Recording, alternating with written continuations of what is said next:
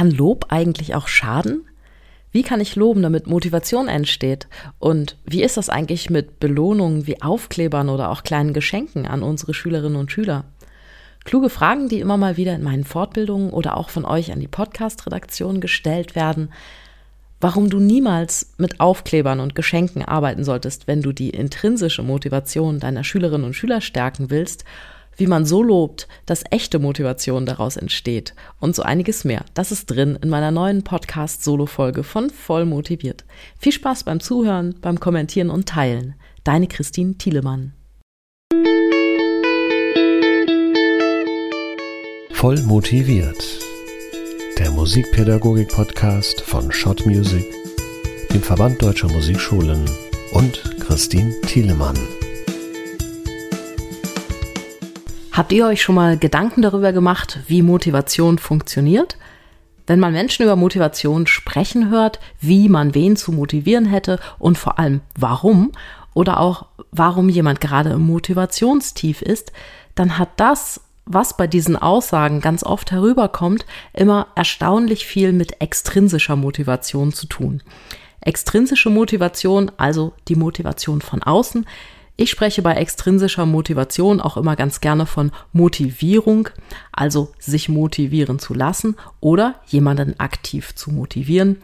Das macht meist genauso viel Spaß, wie einen ganzen Urlaub lang vom Fernseher zu verbringen. Erst ist man fasziniert, dann gelangweilt und zum Schluss schläft man ein.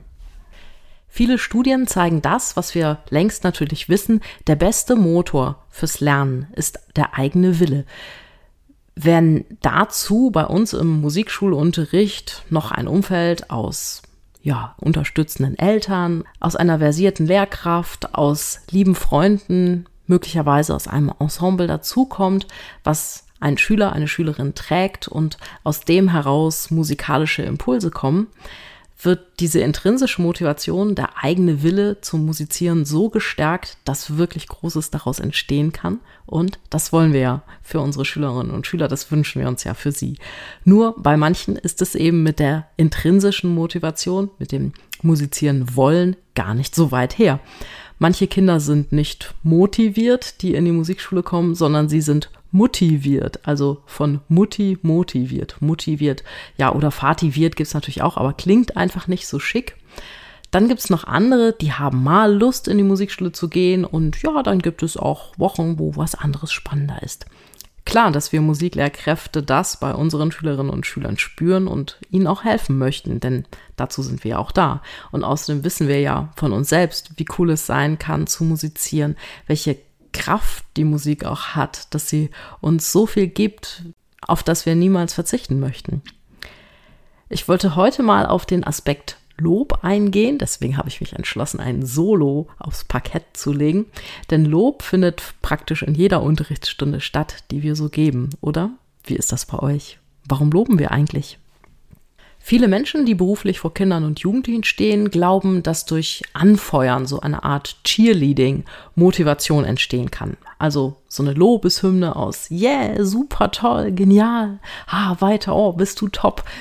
Einfach nur ohne Hüpfen und Pompons, so wie bei echten Cheerleadern. Aber um ehrlich zu sein, wenn so ein Lob halt überhand nimmt und für jede Kleinigkeit auf Teufel komm heraus gelobt wird, solche Lektionen zu sehen, das finde ich immer so ein wenig befremdlich. Ich weiß nicht, wie es euch da geht. So ein Cheerleading, also so eine exzessive Form von Lob in der Hoffnung, dass Schülerinnen und Schüler Lust bekommen auf weiteres Lob. Ja, in der Hoffnung, das Selbstbewusstsein der Schülerinnen und Schüler zu stärken. Gut gemeint wahrscheinlich, aber tja, genau darüber wollte ich heute mit euch sprechen. Denn mir selbst tut es immer wahnsinnig gut, mich mit meinen Unterrichtsgewohnheiten zu hinterfragen und manchmal ja auch so ein wenig nachzujustieren oder mal etwas anderes, etwas Neues auszuprobieren.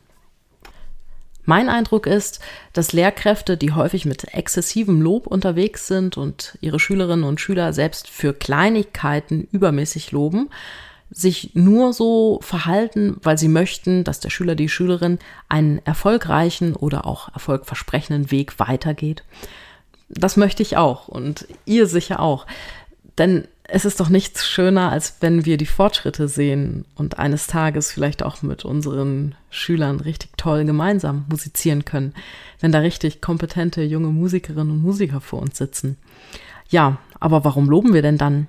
Also mir geht es so, ich lobe meist, weil ich meine Anerkennung zeigen will. Aber ich habe neulich in einer Stunde hospitiert. Ja, da hieß es von der Lehrkraft einfach, toll, nochmal. Und der Schüler, das war so ein ganz pfiffiger Neunjähriger, meinte so, ja, äh, warum soll ich denn jetzt nochmal, wenn es schon so toll war? Ja, kennt ihr diesen Smiley mit den ganz großen runden Augen? Ja, so sah die Lehrkraft dieses Jungen in dem Moment aus. Nun gibt es ja einige Studien zum Thema Lob und der Tenor vieler Untersuchungen sagt, lobe niemals für Talent. Warum? Talent empfinden Menschen als unabänderlich also zumindest Menschen mit einem statischen Selbstbild. By the way, eine Sonderfolge zum Thema Talent zu machen, das wäre sicherlich auch noch spannend. Es kann also sogar demotivierend sein, Kinder für ihr Talent zu loben, denn laut Studien, gerade unsichere junge Menschen hält ein Talentlob schnell mal davon ab, eine Sache erneut zu versuchen. Sie könnten ja vielleicht doch nicht so viel Talent haben, wie das Gegenüber in ihnen gerade gesehen hat.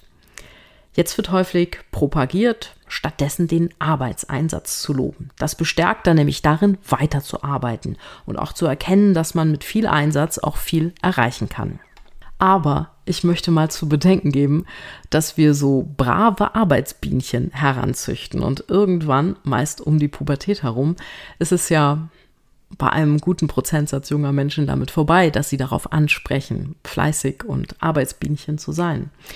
Also muss man rechtzeitig die Taktik ändern, für Arbeitseinsatz zu loben, oder man muss bereits vorher auf eine ganz andere Form setzen, nämlich sich für jemanden zu freuen und sich mit jemandem zu freuen.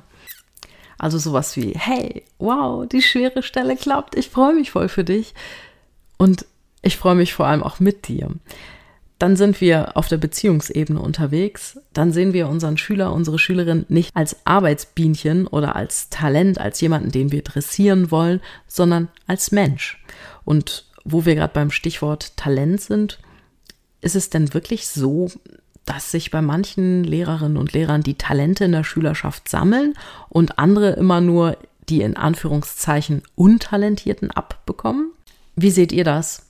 Also ich glaube das nicht. Jedenfalls nicht so schwarz-weiß. Natürlich, es gibt immer Schülerinnen und Schüler, die etwas mehr so an Vorerfahrungen in bestimmten Bereichen mitbringen, die auch Transferleistung auf das Musizieren vollbringen von Dingen, die sie in einem anderen Kontext schon entdeckt, trainiert oder eben gelernt haben. Feinmotorik ist hier das Stichwort, Hörerfahrung. Gesungen haben sie vielleicht, sie kennen vielleicht schon viele Stücke, sie haben viele musikalische Erfahrungen machen dürfen. Aber in aller Regel haben die Lehrer und Lehrerinnen mit den speziellen vermeintlich talentierten Schülerinnen auch ein spezielles Unterrichtskonzept. Das ist wie beim Gärtnern. Ein Freund von mir, der hat mit seiner Familie vor zehn Jahren in so einer Neubausiedlung ein Haus gebaut. Er und seine Nachbarn haben, was so den Garten angeht, alle mehr oder weniger die gleichen Bedingungen, die gleiche Beschaffenheit des Bodens, die gleiche Menge an Regen und an Sonne also jetzt bin ich vor kurzem, zehn Jahre nachdem dieses Haus gebaut wurde, durch diese Siedlung gefahren. Ja, und jetzt ratet mal, was es dort zu sehen gab. Einige haben so aus Frust ihren Garten schon in einen Schottergarten verwandelt. Bei manchen ist es inzwischen so eine unkrautbewucherte Naturgartenanlage und ja, bei anderen wächst englischer Rasen um die Dekopalme und ja, bei einigen wird mit der Nagelschere rings um die Gartenzwerge das Gras gestutzt. Also die Gärten sehen denkbar unterschiedlich aus, weil ihre Besitzerinnen und Besitzer was anderes mit ihnen gemacht haben in diesen zehn Jahren. Und das ist bei uns im Musikunterricht natürlich ganz genauso. Häufig ist es den Kolleginnen und Kollegen mit den Klassen voller vermeintlicher Talente gar nicht mal so explizit bewusst, dass sie irgendwas anders machen, denn sie haben selbst schon nach diesem Konzept gelernt und nehmen vieles von dem, was sie machen, einfach für selbstverständlich. Sie machen nach, was sie gelernt haben. Da gibt es so ein schönes Zitat von Howard B. Altman, der sagt, Teachers teach as they were taught, not as they were taught to teach. Auf Deutsch ungefähr so.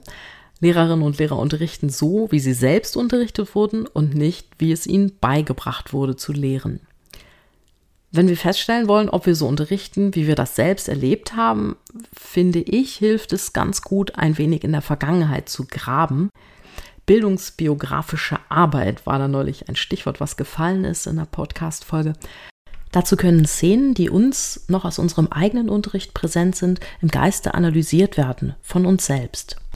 Und dieses am besten nicht nur auf unsere Instrumentallehrkräfte bezogen, auf unsere ehemaligen, sondern auch auf die Lehrerinnen und Lehrer von den allgemeinbildenden Schulen. Denn unterbewusst bin ich überzeugt, dass hier ganz, ganz vieles übernommen wird. Ich habe zum Beispiel beim gedanklichen Stöbern in meiner Vergangenheit eine ehemalige Klassenlehrerin gefunden. Englisch und Französisch hat sie unterrichtet. Und ich bin überzeugt, dass ich von ihr unglaublich viel übernommen habe.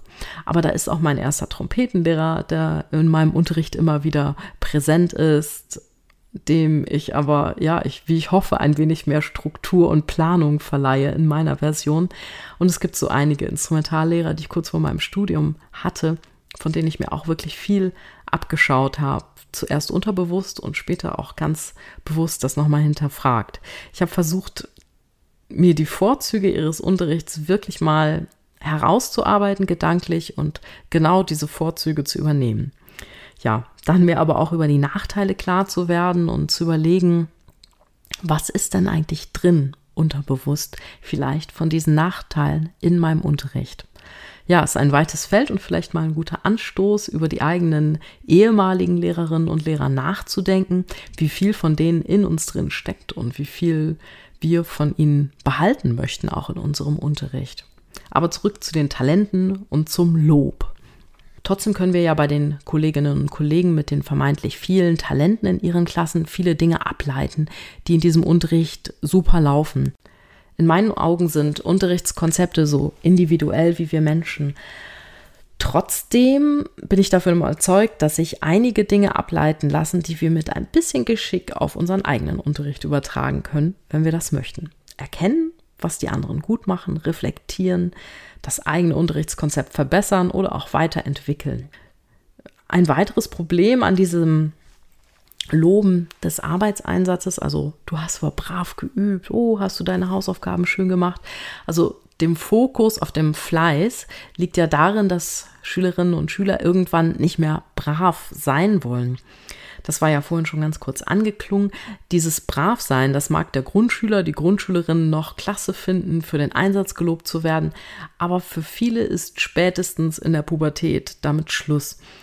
Dann wollen wir nämlich nicht mehr brav sein, sondern wer wollen wir denn sein in der Pubertät? Auf der einen Seite wollen die meisten sein wie andere junge Menschen in ihrem Alter, so ihre Peer Group, ihre Vorbilder. In der Zauberflöte sucht ja Papageno Papagena und Tamino sucht Pamina und umgekehrt. Und das, obwohl Pamina ja durchaus die Chance hätte, mit Monostatos mal hinter der Bühne zu verschwinden und die drei Damen, die sich ja schon nach wenigen Minuten Zauberflöte zeigen, ganz sicher auch für zwei Protagonisten, Tamino und Papageno, reichen würden. Aber, aber, es sortiert sich einfach Papageno, Papagena und Tamino, Pamina. Gleich und gleich gesellt sich gern, heißt es ja nicht ganz umsonst. Aber Pubertät. Noch ein Grund zur Rebellion. Wir wollen auch endlich mal wir selbst sein. Ja, aber da steht dann die Frage, wer sind wir denn eigentlich? Die große Frage der Pubertät. Also fahren wir in der Rolle als Lehrkräfte natürlich wesentlich besser, wenn wir uns nicht über brav übende Schülerinnen freuen, sondern uns für sie freuen, dass ihnen etwas gelingt. Die Einstellung, ich freue mich für dich, weil mir was an dir liegt, weil ich dich mag, weil ich vielleicht ein Fan von dir bin, der bestärkt junge Menschen natürlich viel mehr und vor allem viel langfristiger als die Lehrkraft, die feststellt, dass irgendwas brav und zufriedenstellend abgearbeitet wurde. Ich finde, es ist überhaupt nichts dagegen einzuwenden, einmal einen Schüler oder eine Schülerin für geniale Leistungen zu feiern, sich wirklich ehrlich beeindruckt zu zeigen von Fortschritten und auch vom Übereifer. Aber es ist langfristig einfach wirkungsvoller, wenn ich jemand anderem zeige, dass ich mich für ihn als Mensch freue und nicht nur über den Einsatz, den er gebracht hat. Oder sie natürlich. Denn er oder sie wird wissen, dass diese Leistung nur mit einem Einsatz zustande gekommen ist. Und jetzt ist es ja häufig so, dass Lob beinahe inflationär genutzt wird. Also für kleinste Dinge wird gelobt, was das Zeug hält und, noch viel schlimmer, sogar materiell belohnt.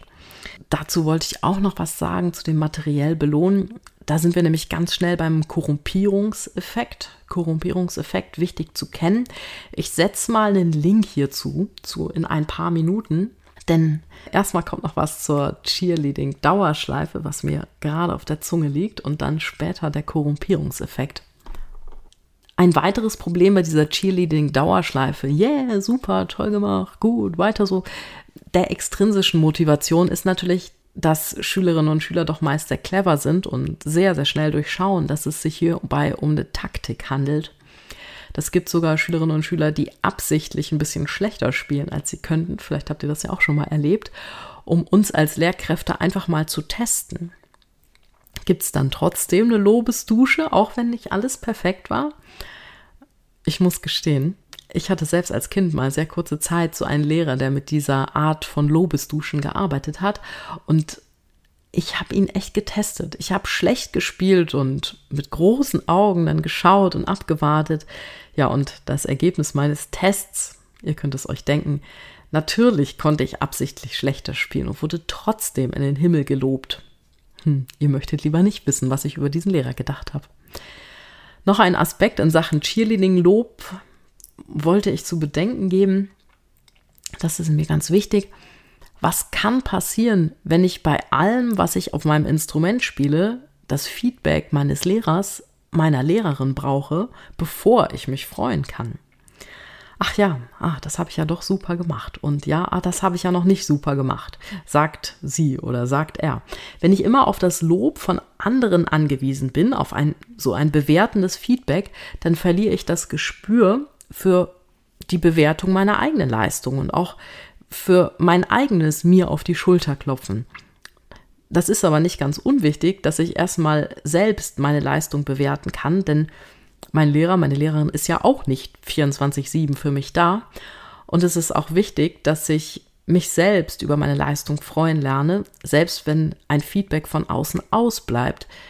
Meine Devise im Unterricht ist daher immer, dass ich versuche, dass mein Schüler, meine Schülerin sich auch selbst ein guter Lehrer sein kann, sich selbst voranbringen kann. Auch wenn es mal kein Feedback von außen gibt. Also versteht mich bitte nicht falsch, ich habe überhaupt nichts gegen das Loben an sich. Ich finde das sogar extrem wichtig, aber für mich sollte das bitte eher eine Form der Anerkennung sein. Aber das ist noch nicht alles in Sachen extrinsischer Motivation. Ich wollte noch einen nachlegen, bevor wir zu dem kleinen Link kommen zum Korrumpierungseffekt. Die fünf Bs der extrinsischen Motivation, die sind, kennt ihr vielleicht, belohnen, belobigen, bestechen, bedrohen, bestrafen. Ich sage es nochmal, bisschen langsamer. Belohnen, belobigen, bestechen, bedrohen und bestrafen. Das Lob, das hatten wir uns ja jetzt schon mal sehr kompakt angeschaut. Das ist für mich in Sachen Musikpädagogik wirklich der interessanteste Aspekt an diesen fünf Bs der extrinsischen Motivation, denn wir nutzen das Lob ja einfach häufig. Ich würde sogar behaupten, in jeder Stunde. Und die anderen Dinge, die sind eher Randerscheinungen in unserem Unterricht. Aber ich wollte die trotzdem mal durchgehen, weil mir die auch wichtig sind. Bestrafen. Oh, wie könnte ich denn einen Schüler, eine Schülerin bestrafen, ohne Dinge zu machen, die ich niemals machen will und ja, die natürlich auch zu Recht verboten sind, also zum Beispiel körperlich zu züchtigen? Ja, indem ich einen Schüler, eine Schülerin ignoriere zum Beispiel, einen anderen auffällig vorziehe, sodass die betreffende Schülerin, die bestraft werden soll, das mitbekommt. Oh, ist brutal, oder? Ich könnte in Sachen Bestrafen auch Türen nicht öffnen, also zum Beispiel ganz aktiv Lerninhalte vorenthalten und dadurch jemanden aktiv klein halten. Weil ich ganz subjektiv der Meinung bin, dass es vielleicht besser für diesen Schüler, diese Schülerin wäre, oder weil ich auch meine, dass er oder sie dieses tolle Stück doch noch nicht als Belohnung bekommen sollte, sondern vielleicht genauso er die harte Tour gehen muss, wie ich selbst sie ja auch mal eins gegangen bin. Hat mir doch schließlich auch ganz gut getan, hat mir auch nicht geschadet, oder? Aber ich hoffe sehr, dass solche Bestrafungen in unserem Berufsstand echt eine Ausnahme oder besser ein Ausrutscher sind und sowas bitte nicht vorsätzlich vorkommt. Höchstens dass wir so eine, ja, in Anführungszeichen vermeintliche Bestrafung einmal als Ansporn für einen Schüler, für eine Schülerin setzen und sagen, hm, ich glaube, dieses Stück, das ist noch viel zu schwer für dich, das schaffst du noch nicht. Das spornt viele extrem an. Vielleicht kennt ihr ja auch solche Kandidaten, die sich davon anspornen lassen oder natürlich Kandidatinnen. Es gibt ja auch diese kleine Anekdote, wo der junge Johann Sebastian Bach nachts bei Kerzenschein ein verbotenes Notenheft, was sein Bruder ihm noch nicht geben wollte, in den Gitterschrank eingeschlossen hat, um es ihm vorzuenthalten. Und was war passiert? Ich kann das eben doch, ich werde es ihm schon zeigen. Diese Bestrafung, das Notenheft vorenthalten zu bekommen, hat Johann Sebastian Bach extrem angespornt. Also war das im Grunde kein Bestrafen, sondern vielleicht sogar eher ein Trick, damit der junge Bach die Chance hat, seine Eigenmotivation noch stärker zu erleben. Denn wo lernt man Tonsatz und Melodieführung denn besser als beim Notenabschreiben? Wenn das ein Trick war, dann hat Johann Christoph Bach Johann Sebastian Bachs großer Bruder, diesen pädagogischen Schachzug wirklich meisterhaft genutzt. Ja, weiter geht es mit den Bs der extrinsischen Motivation. Wir hatten aus dem Bereich der extrinsischen Motivation bestrafen. Jetzt gehen wir mal kurz zum Thema bedrohen. Glaubt man nicht, dass man das schon mal gemacht hat in der Unterrichtspraxis, oder?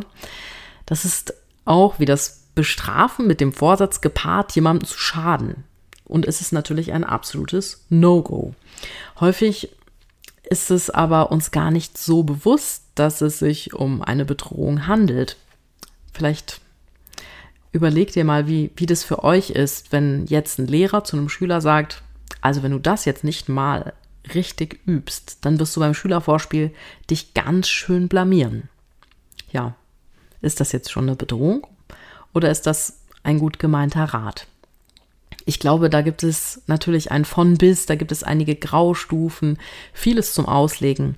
Aber bitte an dieser Stelle nie vergessen, viele Schülerinnen und Schüler hören mit dem Musikunterricht auf, weil sie genau diese Situation im Schülervorspiel für sich als wahnsinnig unangenehme Leistungsshow und Fremdbewertung empfinden. Darum ging es ja neulich in Folge 31, voll motiviert, mit Wolfgang Lessing. Und ich hatte hierzu auch in meinem Vollmotiviert Spezial was drin, nämlich wie Schülerkonzerte so gestaltet werden können, dass sie weg von dieser reinen Leistungsshow kommen. Dazu die Kreativität der Schülerinnen und Schüler noch stärken und häufig auch noch ganz andere Lerneffekte bieten. Aber zurück zum Bedrohen. Schlimmer wird's dann, wenn es in diese Richtung geht, wenn du nicht dieses oder jenes machst, dann rufe ich mal deine Eltern an. Eine Bedrohung, die ist nie weit, wenn wir diese Wenn-Dann-Sätze gebrauchen, um negative Konsequenzen aufzuzeigen. Wenn du nicht, dann rufe ich deine Eltern an, dann lachen alle über dich, dann, weiß ich, kannst du bei diesem Ensemble nicht mitspielen oder oder. Dass es sich hierbei, je nach Ausprägung und Intensität natürlich, auch um psychische Gewalt handelt, einen Schüler, eine Schülerin im Unterricht zu bedrohen, ist hoffentlich uns allen, die die Musikpädagogik als ihren Beruf gewählt haben, sonnenklar. Bedrohen ist, wie auch das Bestrafen, eine Form, ein absolutes No-Go. Konsequenzen aufzeigen finde ich hingegen in Ordnung. Vielleicht dann aber eher als Ansporn, sowas wie, ja, ich hoffe, dass es uns jetzt gelingt, dieses oder jenes noch zu erarbeiten, damit du das dann drauf hast und auch im Ensemble richtig toll mitspielen kannst. Aber weil das natürlich auch Schülerinnen und Schüler sonnenklar ist, dass Bedrohen und Bestrafen absolut nicht geht, lässt sich das in ironischer Form manchmal doch durchaus verwenden, um einen jungen Menschen aus der Reserve zu locken. Beispiel natürlich auch wieder mit einem schönen Wenn-Dann-Satz. Moment, ähm, wie könnte man es formulieren? Wenn du dein Stück bis zum nächsten Mal nicht bis dorthin fehlerfrei spielst, dann musst du zur Strafe zehn Liegestützen machen. So, was könnte jetzt passieren? Schüler, Schülerinnen könnte sagen, ja, und wenn ich es kann, dann machst du eben zehn Liegestützen. Liebe Chrissy, lieber Lehrer, liebe Lehrerin. Also, wir wetten. Im besten Fall läuft es dann so, Schüler, Schülerinnen übt den Abschnitt fleißig. Wir machen in der nächsten Stunde zehn theatralische Liegestützen, läuft bei uns inklusive leichtem Workout am Arbeitsplatz. Anderer möglicher Ausgang der Geschichte, Schülerin oder Schüler übt trotzdem nicht. Vielleicht sogar, um uns zu testen, ob wir das wirklich ernst meinen. Wir fordern also diese zehn Liegestützen ein, die Schülerinnen und Schüler im Unterricht machen muss. Und dann sagen wir irgendwas wie, komm, und beim nächsten Mal, da hast du den Abschnitt drauf. Und vielleicht können wir ein bisschen zuzwinkern, dass wir auch, ja, dass es klar ist, dass es ironisch gemeint war mit den Liegestützen. Wir sind ja nicht der Sportunterricht und deshalb setze ich in meinem Unterricht solche aus der Luft gegriffenen Wetten nur sehr, sehr selten und auch höchst dosiert ein. Mag andere geben, die das häufiger machen. Meistens mache ich das mit dem Hintergedanken, dass sich der Schüler, die Schülerin ans Üben und Musizieren daheim gewöhnt, Freude dran findet, was Tolles mit dem Instrument zu spielen und dann wieder zur intrinsischen Motivation zurückfindet. Aber es gibt immer Kinder und manchmal auch noch Jugendliche, die extrem auf so eine ironisch angekündigte Bestrafung oder auch auf solche Wetten abfahren. Also, wer es mag, ruhig mal probieren. Bestechen und belohnen. Ja, diese beiden Punkte will ich mal in einem abhandeln, da es sich da, wie ich finde, um ähnliche Dinge handelt.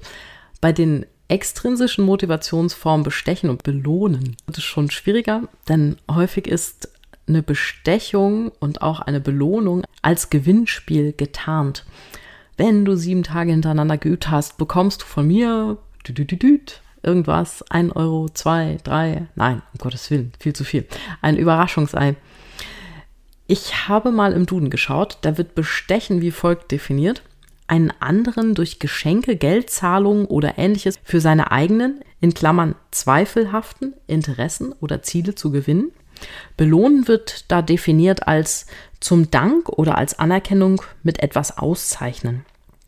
Das Problem an der Bestechung und an der Belohnung ist ja meist nicht, dass wir hier im Musikunterricht zweifelhafte oder auch unlautere Dinge verkaufen würden. Nein, bei uns ist dann im Zweifel eben geübt oder nicht geübt, gekonnt oder nicht gekonnt. Das Problem an Bestechung und Belohnung ist, dass die Eigenmotivation der Schülerinnen verdrängt wird. Und jetzt sind wir auch bei dem Link, den ich vorhin gesetzt habe. Das ist der Korrumpierungseffekt oder auch Over-Justification-Effekt. Vorsicht, war eine Zeit lang ein wenig umstritten, dieser Korrumpierungseffekt, denn es gibt ja so eine gewisse Schülerklientel, die zumindest eine Zeit lang super mit Belohnungen funktionieren oder obgleich das böse böse extrinsische Motivation ist. Also, kleine Geschichte, um die Sache mit dem Korrumpierungseffekt ein bisschen deutlicher zu beschreiben. Nehmen wir mal an, da ist ein Schuhreparaturgeschäft in einem Einkaufszentrum. Oh, mein Sohn wird mich erschlagen, wenn er diese Podcast-Folge hört, denn es ist nämlich seine Geschichte. Im Einkaufszentrum, da läuft eine Bande von Jugendlichen rum, die immer mal bei diesem, bei diesem Schuhreparateur vorbeiläuft und ihn ärgert. Sie fragen, was ist denn das hier für ein Laden? Was kann man denn bei Ihnen kaufen? Und lauter eigentlich völlig harmlose Dinge, aber der Besitzer, der beginnt sich zu ärgern.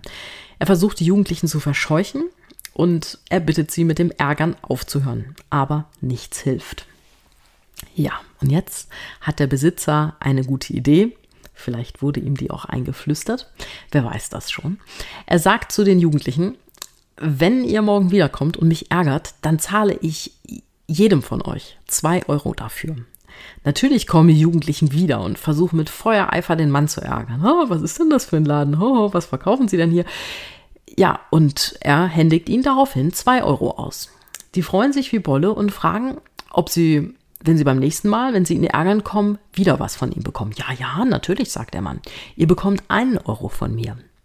Ist in Ordnung. Am nächsten Tag kommen die Jugendlichen wieder vorbei. Sie ärgern den Mann und sie holen sich ihren Euro ab. Ja, der daraufhin natürlich für den nächsten Tag gleich 50 Cent verspricht. Ja, das empfinden sie schon als recht wenig Geld und die Jugendlichen gehen ein bisschen unmotivierter in das Einkaufszentrum, um diesen Mann zu ärgern. Als der Besitzer des Ladens nur noch 20 Cent zahlen will und seine Zahlung später auf 5 Cent runtersetzt, ist die Motivation am Boden sich für kein Geld oder für fast kein Geld auch noch anzustrengen, um diesen Mann zu ärgern. Ja, was war passiert? Die ursprüngliche Motivation in der Gruppe Spaß zu haben, irgendjemanden anders zu ärgern oder zu foppen, wurde verdrängt. Das Wort Korrumpieren, ja, kommt von lateinisch corrumpere, also verderben oder vernichten bedeutet das. Die Motivation, die wurde vernichtet. Aber ganz so einfach ist es dann doch nicht, denn eigentlich wurde die Motivation ja nicht vernichtet, sondern sie wurde ja nur umgeleitet. Nämlich, ihr wisst es längst, die Motivation wurde darauf umgeleitet, das Geld zu bekommen. Da gibt es noch einige schöne Studien zum Thema Korrumpierungseffekt bei Kindern die was malen sollen und fürs Malen dann wahlweise belohnt werden oder eben auch nicht. Und dort kam das Gleiche raus. Fiel eine Belohnung für die geforderte Tätigkeit weg, rutschte die Motivation ab. In Sachen Belohnung und Korrumpierungseffekt sage ich auf meinen Fortbildungen meist Folgendes, was man sich ganz, ganz einfach merken kann. Einfach nur unerwartet belohnen, spontan belohnen. Das beeinträchtigt laut Studien die Motivation nicht und um ehrlich zu sein, ist es natürlich auch viel bequemer, einem Schüler oder einer Schülerin einmal eine Belohnung zuteilwerden zu lassen, einen kleinen Aufkleber oder sowas in der Art zu schenken, wenn man gerade einen dabei hat und sich nicht zum Sklave von irgendwelchen Klebebildchen heften oder gar Stempeln oder sowas zu machen. Klar, ich als Trompetenlehrerin, ich habe viele kleine Fußballfans in meiner Schülerschaft. Da verschenke ich dann zur WM oder EM schon mal die, naja, in Anführungszeichen super wertvollen Panini-Sticker. Hallo Panini, vielen Dank für eure Sticker. Das war die Werbung für euch, die ihr da immer so schön diese kleinen Aufkleber an meinen Schokoriegeln versteckt. Aber dann sage ich zum Schüler, zur Schülerin nicht, wenn du das geübt hast, dann bekommst du, sondern ich gehe über die Beziehungsebene und ich sage, schau mal, diesen Aufkleber, den hatte ich in meinem Schokoriegel und ich habe sofort an dich gedacht. Ich weiß doch, dass du ein ganz, ganz mega großer Fan von Spieler ja, XY bist. Ich wollte dir diesen Aufkleber schenken, den Schokoriegel natürlich nicht, weil ich weiß, dass dich das total freut. Der Schokoriegel hätte dich auch gefreut, aber den habe ich aufgegessen. Kinder sollen ja auch nicht so viel Schokolade essen. Ne? Dann kommt rüber, hallo, ich mag dich als Mensch, du bist mir total wichtig, vielleicht sogar mit deinem Spiel machst du mir eine Freude und ich möchte jetzt dir eine Freude machen. Es kommt rüber, ich weiß, was du magst, lieber Schüler, liebe Schülerin. Und wenn ich in meiner Freizeit etwas sehe, von dem ich weiß, dass es dir wichtig ist, dann denke ich dran. Jetzt nochmal kurz zurück zum Thema Lob. Grande Finale. Ich hatte es vorhin schon gesagt. Lob bitte nicht als ewige Litanei, wenn jemand was, was wir von ihm oder ihr gefordert haben, abgearbeitet hat. Sowas wie, oh, gut, schön, toll, super, hm, was kommt denn dann? Dann kommt, und jetzt nochmal. Lob für mich auch bitte nicht als Dauer-Cheerleading für Dinge, die einfach nicht gut waren. Weder mit Lob noch mit Cheerleading weckt man dauerhaft intrinsische Motivation. Das ist höchstens Motivierung. Überhaupt finde ich es immer gut, wenn ich extrinsische und intrinsische Motivation unterscheiden will, mich zu fragen, fällt das in den Bereich der Motivation, also intrinsisch, ich will, oder ist das Motivierung, also extrinsisch, mach mal? Ich würde beim, beim Loben immer auf echte Anerkennung setzen. Und zwar etwas, was so in die Richtung, ich freue mich für dich, dass es so toll läuft für dich, geht. Das muss auch nicht immer mit Worten sein. Meine Englischlehrerin, von der ich ja gerade schon erzählt hatte, die hatte immer so ein schönes Zuzwinkern drauf. Die hat einfach gelächelt, ein Kopfnicken, wo ich dann wusste, yes, wow, die freut sich total für mich, dass ich das jetzt begriffen habe. Das war ein wahnsinnig schönes Gefühl. Denn erstmal wird unserem Gegenüber dadurch bewusst, dass wir Fortschritte gemacht haben und auf der richtigen Spur sind. Außerdem ist da die ganz tiefe Erkenntnis drin, jemand mag uns und jemand freut sich deshalb für uns. Und das ist Wertschätzung. Es ist bestimmt nicht immer und auch nicht in allen Fällen so, aber habt ihr mal euch hinterfragt beim Loben, ob ihr wirklich euch für euren Schüler oder die Schülerin freut oder ob die Freude ganz tief im Innersten doch auch so ein bisschen euch selbst gilt, so nach dem Motto, yeah, das habe ich jetzt aber als Lehrkraft toll vermittelt. Natürlich, man darf sich über sich selbst freuen. Wenn ihr was richtig gut gemacht habt, dann klopft euch selbst auf die Schulter. Das ist echt super, wenn man toll vermitteln kann. Aber ist das was, was ich wirklich im Unterricht rüberbringen will? Hey, ich bin die super tolle und kompetente Lehrerin und ich schaffe es dir, sowas beizubringen. Wow, bin ich toll. Nein, nein. Also für mich nicht. Die Unterrichtszeit, das ist für mich eine Zeit, in der ich wirklich zu 100 Prozent den Schüler, die Schülerin im Fokus habe. Und das ist kein Moment, in dem ich mich von meinem Schüler, der Schülerin, in dem ich Bewunderung für meine Leistung möchte. Der Unterricht der Moment, in dem ich von mir gebe, die Stunde, in der ich lehre, das ist nicht der Moment für meine eigenen Eitelkeiten. Dafür kann man sich dann andernorts feiern lassen, weiß ich, vom Partner, von der Partnerin vielleicht. Jetzt habe ich mich einmal quer durch die extrinsische Motivation gebäscht. Das wollte ich schon lange mal tun. Raus ist es. Aber wir wissen, glaube ich, alle, dass es Situationen gibt, in denen wir uns als Lehrkräfte, ja manchmal auch als Eltern, nicht anders zu helfen wissen, als mit extrinsischer Motivation zu arbeiten. Ich finde es in solchen Situationen immer hilfreich, mir zumindest in der Rolle als Musiklehrerin selbst vor Augen zu führen, erstens, wie intrinsische Motivation entsteht und zweitens, wie man Demotivation vermeiden kann. Denn meistens ist es ja nicht die Motivation, die uns fehlt, wenn wir irgendwas nicht tun, sondern es ist eine Demotivation, die aus irgendeinem Grund heraus entstanden ist und meine eigentlichen Ziele überlagert oder mir meine eigentlichen Ziele sogar geraubt hat. In Sachen intrinsische Motivation sind Motivationsmodelle wie zum Beispiel Atkinson und McClellan spannend, wie ich sie in meinem Üben und Musizieren Spezial voll motiviert beschrieben habe. Auch DC und Ryan liefern, wie ich finde, gute Hinweise und gehen ja in eine sehr, sehr ähnliche Richtung. Nämlich im Grunde und das hatte ich ja auch kürzlich in dieser Podcast-Folge 31 mit Wolfgang Lessing schon mal gesagt, bilden diese Motivationsmodelle für mich den Kern einer guten Musikschule nämlich, dass eine Musikschule drei Dinge bieten sollte. Da ist erstens, jedes Kind muss in einer Musikschule seine Bühne finden, seine ganz individuelle Bühne. Die kann vom Vorspiel vor der Lehrkraft reichen, die sich für ihren Schüler freut, vom Schülervorspiel mit und vor anderen Musikschülerinnen bis hin zu Jugend musiziert. Diese Bühne, die kann auch digital sein, also zum Beispiel ein selbstproduzierter Klingelton, ein kleines Musikvideo, ein Videotutorial für andere, wo die Schülerin, der Schüler den anderen zeigt, hey, so geht das und ich mache dir das jetzt mal vor, wie ich das gelernt habe. Ich zeige dir das, wie das geht in diesem Video. Aber Datenschutz, Persönlichkeitsrechte beachten, solche Dinge sollten echt gut durchdacht sein und nicht einfach öffentlich auf YouTube gestellt werden. Also Punkt 1 könnte man noch viel zu sagen, habe ich ja auch schon viel zu gesagt. Punkt 1 Bühne. Punkt 2 jedes Kind muss seine Herausforderung in der Musikschule finden, also sehr individuell abgestimmte Ziele mit kleinen und größeren Challenges, die es so zu bestehen gibt. So ein bisschen wie Super Mario, nur eben ganz analog als Musikunterricht. Immer mit genauso viel Lernbegleitung durch die Lehrkraft wie unbedingt nötig, sodass am Ende einer jeden Herausforderung möglichst viel von dem Gefühl entsteht, hey, ich habe das selbst geschafft. Denn ja, Vielleicht kennt ihr diese Metastudie von John Hattie. Dadurch wissen wir ja, ein Faktor, der für sehr viel Lernerfolg sorgt, ist das Vertrauen der Schülerinnen und Schüler in ihre eigene Leistung. Wenn ein Teil hiervon eine Fremdleistung ist, also zum Beispiel die Leistung der Lehrkraft, und die Lehrkraft sich vielleicht sogar immer so ein bisschen subtil für ihre tollen Unterrichtsmethoden feiern lässt, dann schmälert das das Gefühl für die Eigenleistung. Ja, nur so als kleine Zeitnotiz. Also Punkt 1 Bühne, Punkt 2 Herausforderung und jetzt kommt der wunderbare Punkt 3 und das ist die Gemeinschaft. In einer Musikschule sollte jedes Kind, jeder Jugendliche seine Gemeinschaft finden. Das muss nicht das riesengroße 50-köpfige Musikschulorchester sein, aber es kann. Es muss nicht die beste Schülerband der Stadt sein. Es kann aber. Es muss einfach die Möglichkeit sein, soziale Kontakte durch die Musik zu knüpfen, diese Kontakte durch das Musizieren zu pflegen.